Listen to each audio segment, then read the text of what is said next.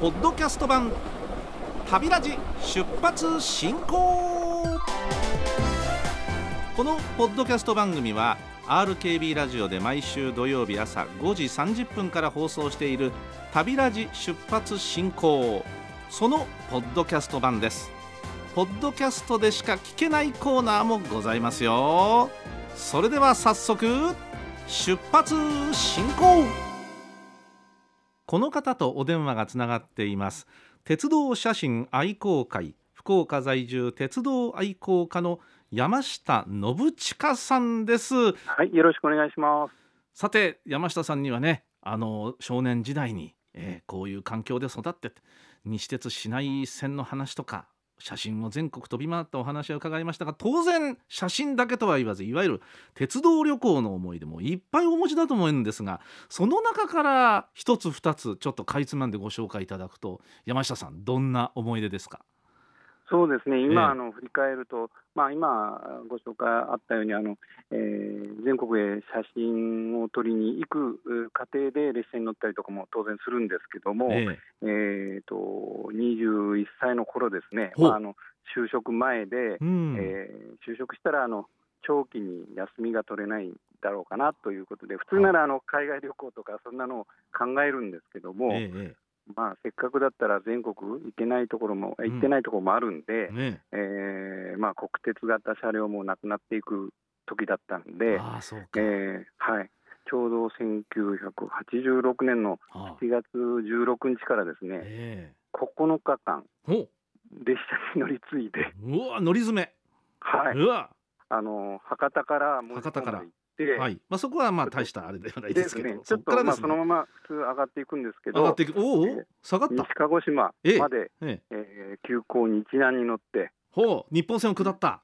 はい、ええ。で西鹿児島からええ。はやぶさに乗って東京におお行った。ええ。はい、でそして上野に出て、えゆずりに乗ってええ。え青森まで、うんで青森から青函連絡船ですね、そうですね。当時はまだね、はい。トンネルがはいでそれに乗って、今度、えー函館からさっきはあのー前に話したあのキハ82のですね、まだ現役だった、ええ。えー網走までええ。特急大鳥に乗って大鳥で。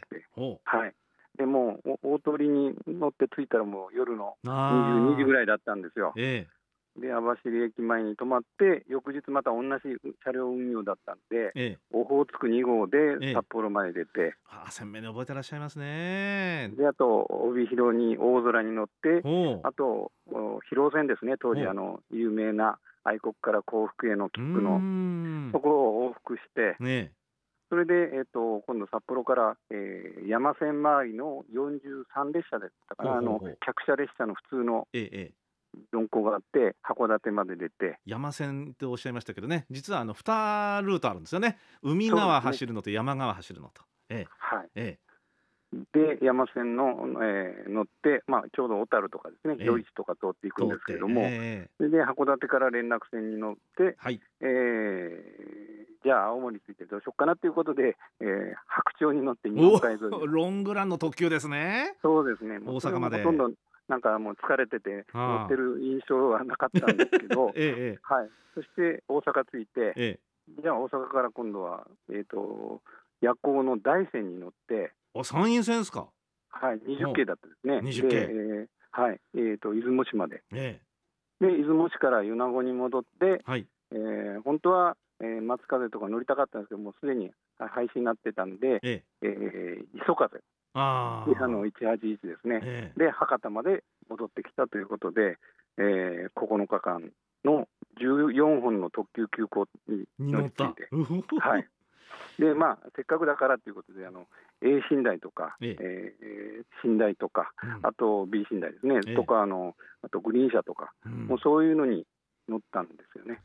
で、あとはもう食堂車の思い出ということで、ああ食堂車もね普通にうん特急乗れば当たり前のようについてましたけどね、ですね、えはい。え何食べたかまで覚えてます？覚えてますね、はい。北海道はやっぱ海産物の海鮮丼とかそんなんいろいろありましたよね。おおそうですか。は、はい。それは羨ましい。ええ今今となったらこういうあの、えースマホでね、ええ。いろいろこう撮れる時代でしょうけど、その当時はそんな料理とか撮ったりしない。まあまあそういう人はいなかったですからね。ですよね。えはい。まあ、そういうふうな思い出とこ、それとあと、その乗るためにええ。事前にしたのは、あのえー切符を貢献の、ええ。お例えば指定券、はい。えー、A 寝台、何はやぶさ A 寝台、西鹿児島から、えー東京とかいうのを貢献の長いやつがあったんですけど、ああはは横長のね。そうです、はいはいありましたね。えそれを取り扱ってるえ駅に、ええそれぞれの沿線通る列車の乗るところの、え。うん。で確認をして、事前に。はいし。て、あったら予約してくれということで、予約を取って、現金書き留めで送ってきてもらって、それを使ったみたいな、ああそうですか。それもあの記念にとって、今回、ええあのあの企画展の方に展示させていただいたんですけどね。ありました、はいありました。はい。いや今山下さんの旅行工程をずーっと聞きながら思い浮かべてらっしゃった方も多いと思うんですけどいやー今もう一回それできませんから。大体列車が走ってないのがありますから。ですね、583系とかもないし、ないしね。20系もないし、そうですよね。24系、はやぶさもないし、ないし。いやーもう一回タイムスリップしてタイムマシンで当時に戻ってこの工程乗りたいよっていう方が全国に何人いるかなたくさんいらっしゃるんじゃないですかね。ねああそうですか。いやーまああのこうやって、えー今おそらく空でこう思い出しながら山下さんは語っていただいたと思うんですけどもそういうものですよねやっぱりね鉄道の旅ってつながってますから全部がね。ええはいああいやお見事でございました。いやー山下さん旅行にしても写真にしてもいろいろ魅力があるもんでございますがどんなところでしょうかね？山下さんにとっての鉄道の魅力って。そうですね。あの日本のレールがどこまでも続くというところで、うん。まあ、行ったこ行ったことのないようなですね町遠くの町とかにですね、ええ。まあ、列車乗って連れて行ってくれるようなロマン鉄道うというんふうに思ってますね。はい、JR 九州の社歌のタイトルでございますんでねこれ。あそうですね、はい、ハイファイセットが歌っておりますが。ええ。いろんな出会いがあったでしょう今までも。そうですね。あの、え。列車内はもちろん撮影地とかですね、ええ。おえーお会いした方との出会いですね、ええ。それから、えーまあ、その時に鉄道とか、えー旅行談義に話がやっぱり当然集まればですねえうん。弾んでしまうというところで、うん。えーやっぱ人とのつながりや絆が、あのできたという形で、まあ、そういうのも楽しみの一つになりましたね。はい。ああそうですね。それからう。ん。やっぱり、あのえー年賀状のやり取りとかして、はい。今でも親交が あある方そうですか。何人もいらっしゃるんでですね。ああ素敵ですねそういうのってね、はい。あ全国に。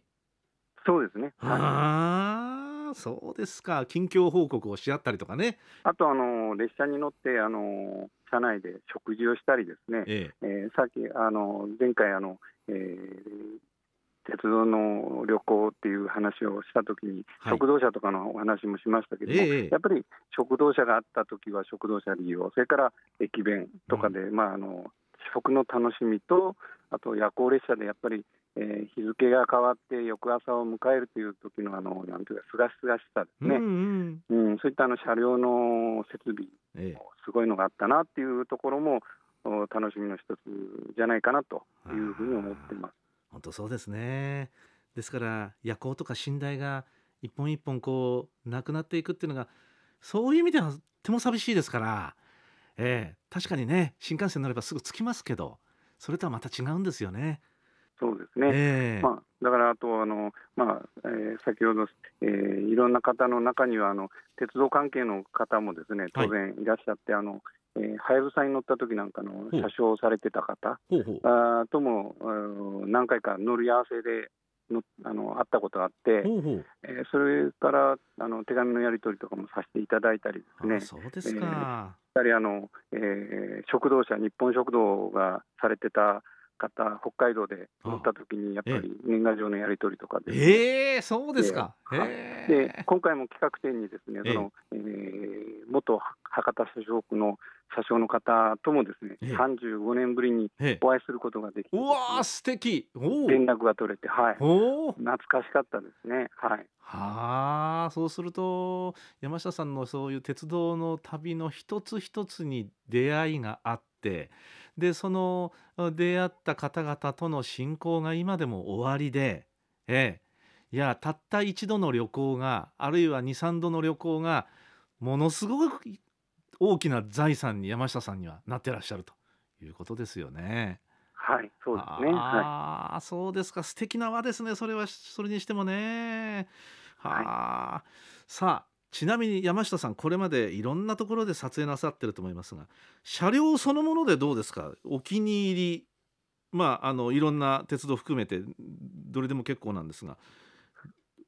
そうですね、まあ、あの今なお現役ということで、はい。えー、EF81 の303、点滅機ですね、銀河ですね。の、はい、はい、そうです。ええ、それとあと、まあ、SL 山口はよく行くんで、うん、え。えー、457とかデゴイチとかですね、はあはあ、はい、あとはあの話にも出ました82系の気動車ですね、ええ。えー、松風とか日輪とか大鳥とか乗ったやつの思い出、それから20系とか24系のあのブルートレインですね。寝台車両ね。あと485系583系の電車特急。はい。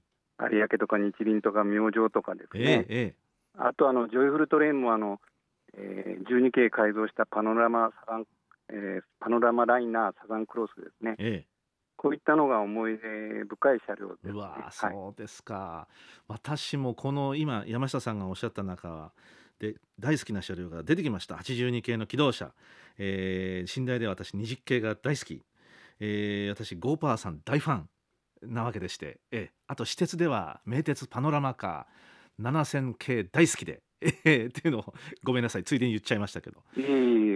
あもうねあるんですよ。あ山下さんとストライクゾーンが似通ってますねどうやら。わかりました。いや山下さんの鉄道ワールドいっぱい聞かせていただきました。いやあのおそらく共感している方もたくさんいらっしゃるかなと思うし当時思い出したなんて方もいらっしゃると思うしあ同じようなことしてる人がいたんだっていうねそんな風な驚きもあったと思いますし本当にありがとうございました。いえこちらこそありがとうございました。あのえーまあ、コロナ禍でですね、ええ、もう3年近く皆さんあの国内外へ旅行とか、うん、えー、ふるさとへの規定が制限される中でですね、え、まあ、あのこういう今回ラジオであのえー、挙げていただいたお話で旅の思い出とかですね、うん、ふるさとの人々を思い出してもらったりしてですね、えー、鉄道の魅力を再確認して、まあ、収束後には皆さんあのあっちこっちに旅行計画につなげていただければなというふうに思っております。そうですね。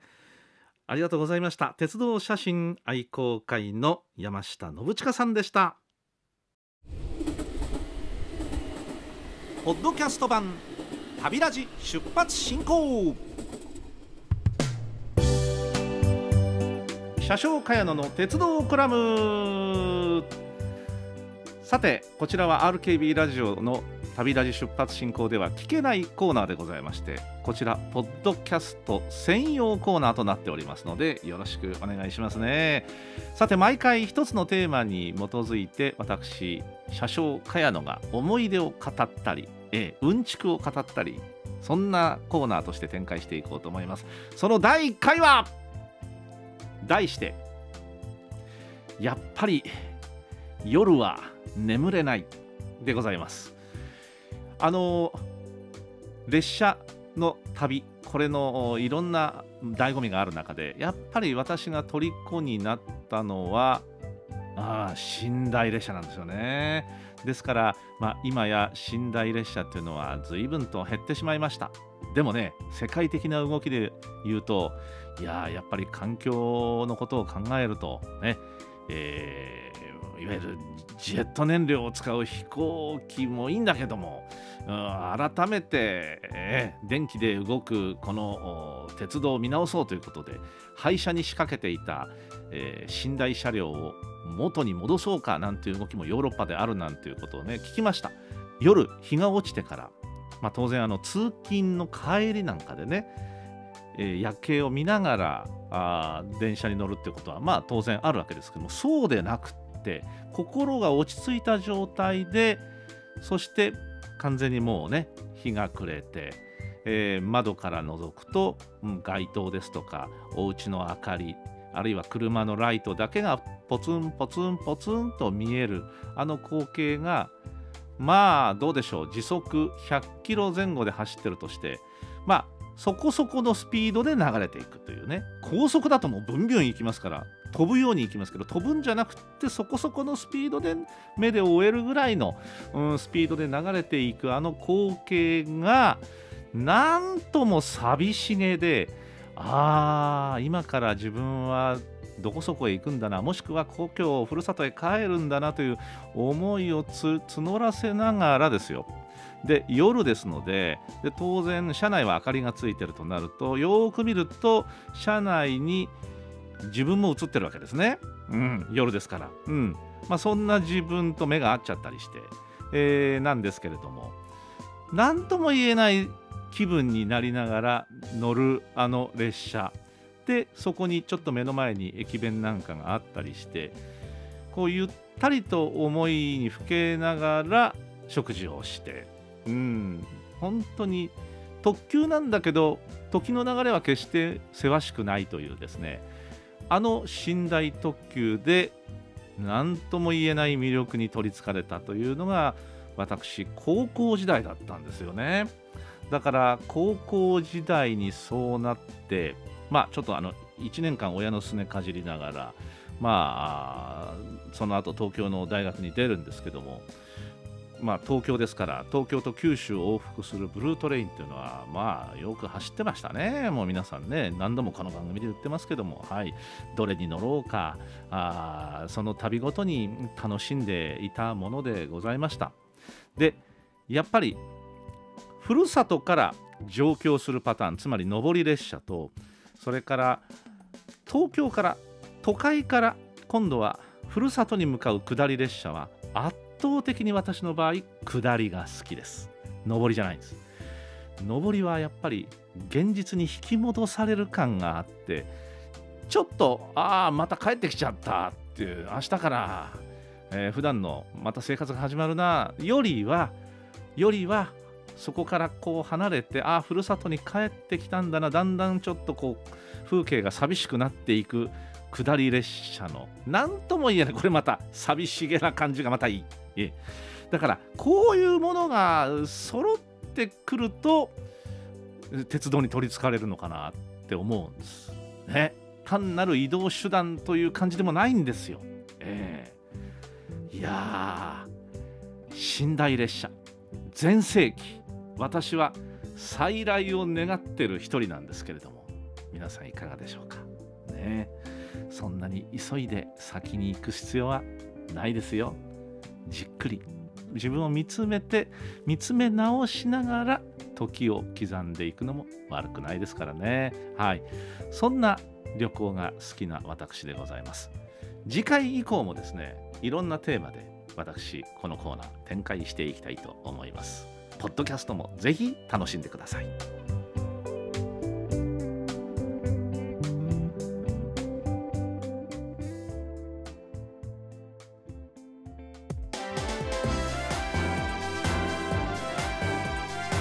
ポッドキャスト版旅ラジ出発進行。お相手は RKB の茅野正義でした。それでは業務連絡降車終了。オライ